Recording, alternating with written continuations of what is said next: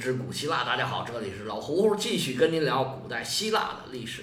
上回书咱们说到，底比斯双雄佩罗皮达斯和埃帕美农达啊，咱们就说的大爷跟二爷这两位，领导底比斯改革政治，强化军事，最主要的是研究了新的战法，在留克特拉一役，把以斯巴达为首的波罗奔尼撒联军呢打的是大败。取代斯巴达成为了希腊的霸主，但是他这个霸主当的呀，有点名不副实，各个城邦对他们不是很认可。说白了呀，还是因为底比斯的国力不足以让他成为霸主。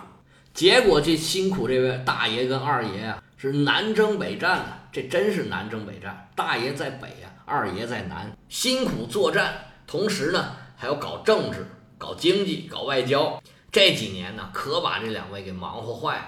不过二位虽然非常的辛苦，但是效果呀，并不是太理想。斯巴达仍然保持着不错的战力，底比斯呢，仍然还是有很多不服他的城邦，而且国内啊，还有很多反对的势力拖他们的后腿儿，老到这个东公民大会去捅咕，捅咕捅咕告个大爷，捅咕捅咕告个二爷，这种事儿啊，一直没断过。让他们在外打仗也不得安生，而且这个时候啊，底比斯建立这个霸权呢，又引起了其他城邦的一些反感。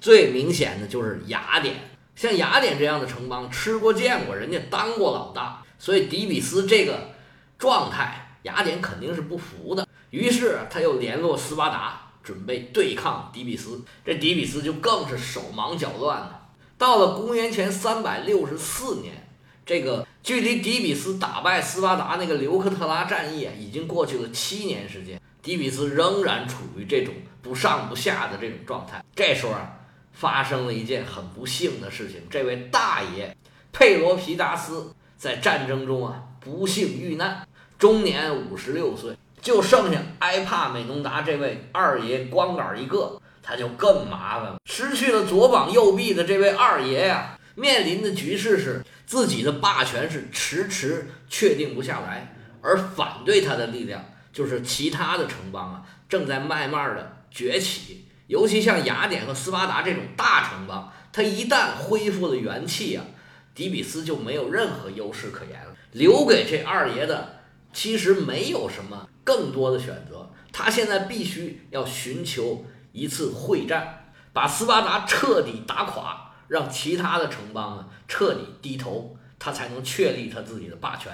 在佩罗皮达斯死后两年，一直在做决战准备的埃帕美农达，等到了一个发动战争的由头。在伯罗奔尼撒半岛的中部，在斯巴达所处的这个拉科尼亚的北部，有个地区呢叫做阿卡迪亚。这地方啊是个很不错的地方。如果把伯罗奔尼撒半岛看作一个手掌的话，这个阿卡迪亚正好就位于手掌心儿这个地方。这阿卡迪亚在希腊的原文里的意思就是躲避死神的意思。有人直接把这个地名翻译成世外桃源。从这儿啊，你可以看得出来，这地方肯定是不错的。无论从自然条件啊、气候啊、水土啊，是比较舒服的一块地方。奥林匹亚就在这个地区。那么在这个地区呢，有两个城邦出了点事儿。一个城邦叫提基亚。一个地方叫曼丁尼亚，这俩城邦啊，关于奥林匹亚这个神庙的资金的滥用，哎，发生了冲突。本来这时候呢，底比斯是霸主嘛，你如果说发生冲突，应该是找霸主来仲裁，仲裁呀。本来双方呢都是认可底比斯的，但这时候底比斯露出了软弱的一面。曼丁尼亚就开始有别的想法，提基亚找到底比斯求助，曼丁尼亚找到了斯巴达求助，而这个时候呢，雅典支持了斯巴达。这二爷啊，听说雅典要来支援，就在路上准备伏击雅典人。结果人雅典人呢，海上力量发达，没走你设伏的那条路，人家从海上坐船过来。雅典的部队一到斯巴达，就马上加入了准备抵御迪比斯的部队里面去。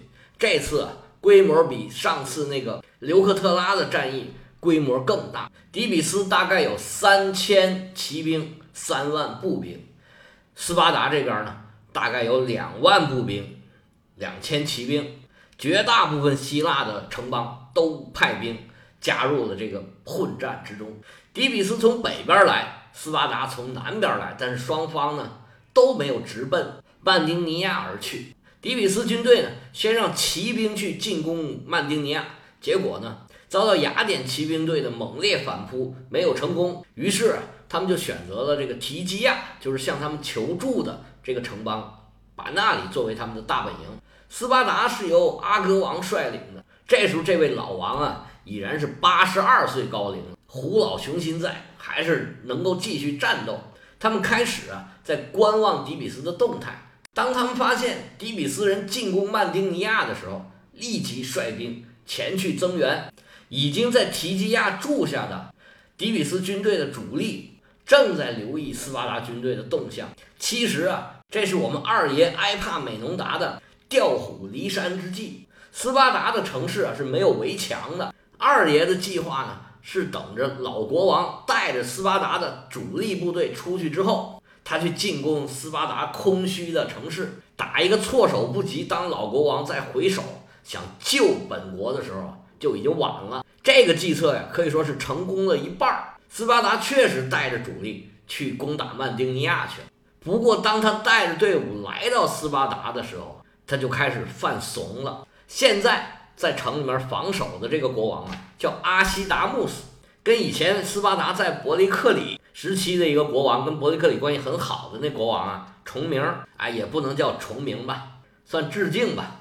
他是在那个刘克特拉战役里面被杀的那个克里昂布鲁图斯的儿子，在九年之前，他还没成年就已经被扶上了王位。这时候，他带着所有斯巴达在城里还能战斗的人，在那儿严阵以待，就等着底比斯人进来，已经做好准备跟底比斯人纠缠到最后一刻。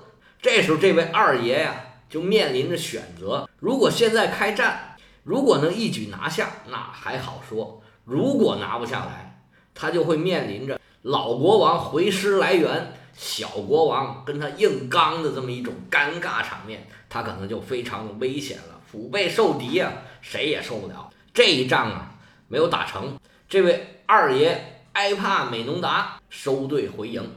他准备全力以赴，在曼丁尼亚跟斯巴达人是决一死战。斯巴达人是先到达了战场，他们是严阵以待，以逸待劳，等着底比斯军队出现在他们的面前。当他们看见底比斯军队的时候啊，大吃了一惊。平时啊，军纪严整、训练有素的底比斯部队啊，这时候跟他们印象里的是完全不一样。就见整个这个底比斯队伍是松松垮垮，所有的士兵啊都跑的是呵哧带喘，有的没戴头盔，有的斜拿着武器，显得是疲惫不堪，毫无战意。好不容易到达了战场，这底比斯人又开始整队，立正稍息，向左转，向右转，这一顿整队，整了半天整不好。看得出来啊，这支队伍是经过急行军赶到战场的。所有人都是疲惫已极，看来今天呢是不会再打了。斯巴达人是憋着笑啊，心里话说：你们这帮家伙水当尿裤子还打仗呢？他们整个也就放松下来。好不容易整好了队，整支队伍就在斯巴达人的面前呢，横穿战场，似乎啊他们要到战场的那边去准备吃饭了。今天不准备打仗了的意思。所有的斯巴达士兵。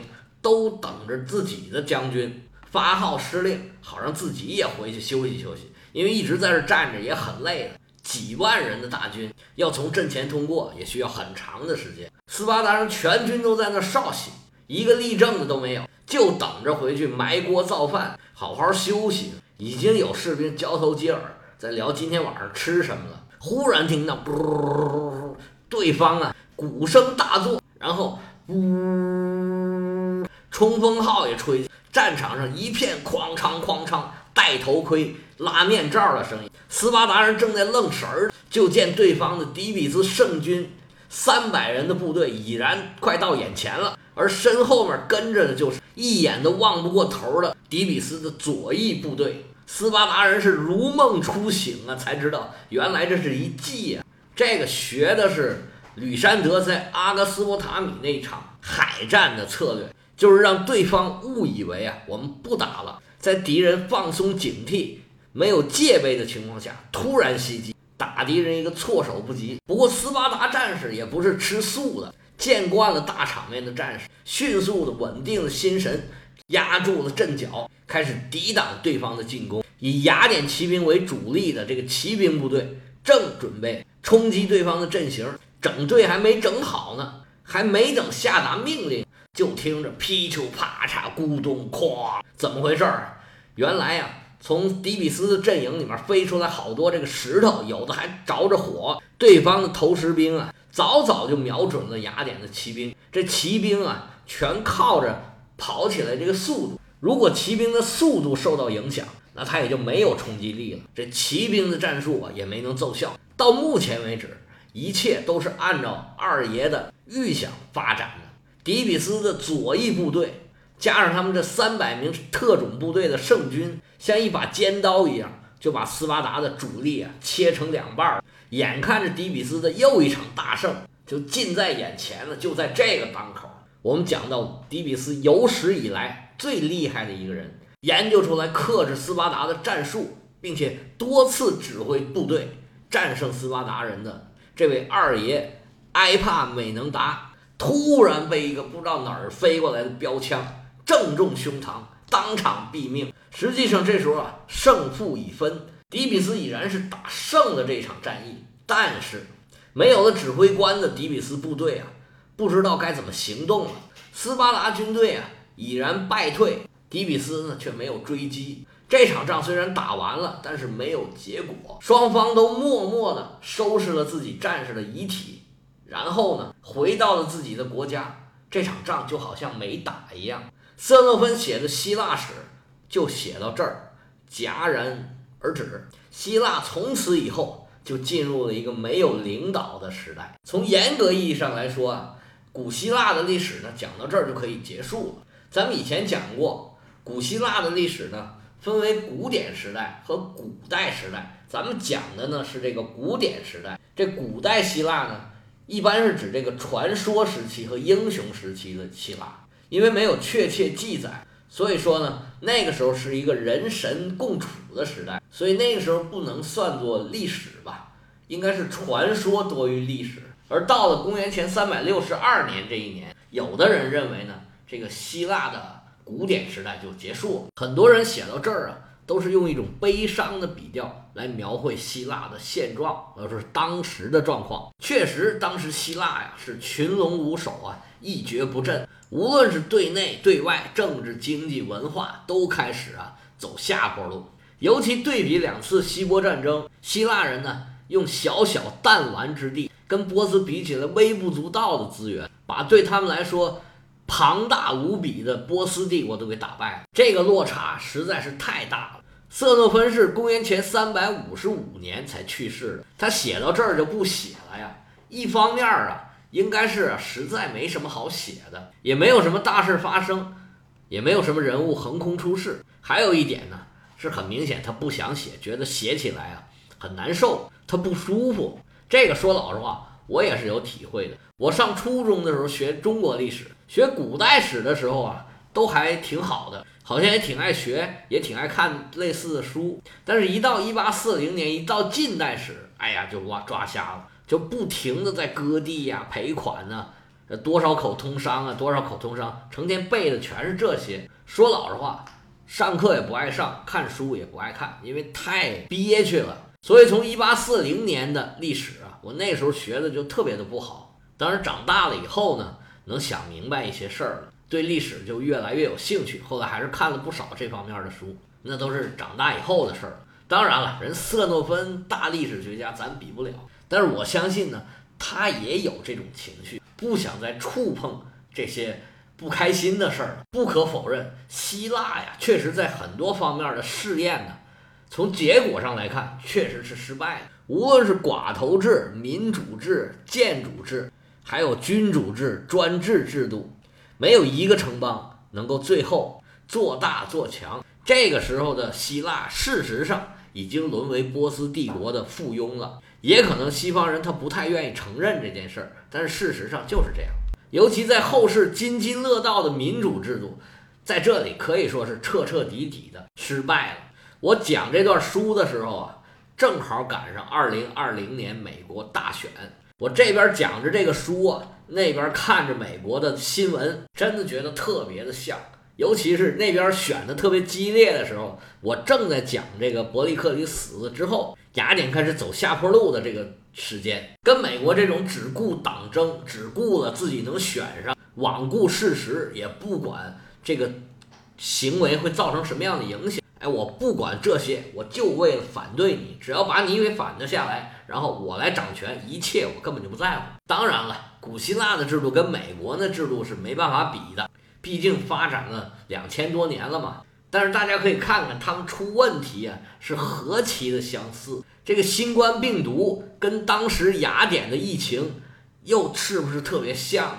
那么在现代科学下，这个病毒这件事儿啊是非常简单的，科学道理并不难懂。而且呢，有中国这么好的榜样，他就是不承认，他不但不承认你好，反而搞了各种各样的借口。来骂你，来反对你，来打击你，那到底是怎么样？事实是怎么样？到底会给人民带来多大的危害？他根本就不管。我只要上台，上台，上台，满脑子全是这个事儿。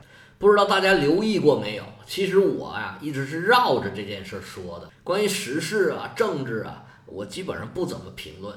今天是实在绕不过去了，我们就简单说到这儿吧。总之啊，古希腊关于国家治理。国家制度这方面的尝试基本上是彻底失败，尤其是所谓的民主制度，基本上在后世所有的国家都是躲着这个民主制度走的，而且呢，在各个学术界呀，都对民主制度怀有深深的戒心，一直到将近两千年以后，这个文艺复兴之后，启蒙运动之后，这个民主制度才逐渐的抬起头来，民主制度啊。自有它非常优越的地方。首先一个就是调动每一个人的积极性，这个事儿呢，在雅典的伯利克里时期就体现的特别明显。因为只有调动了每一个人，你才会有那么多的划桨手，雅典的海军才能够横行于地中海，这样才能保证提洛同盟的紧密联系，才能保障雅典的霸权。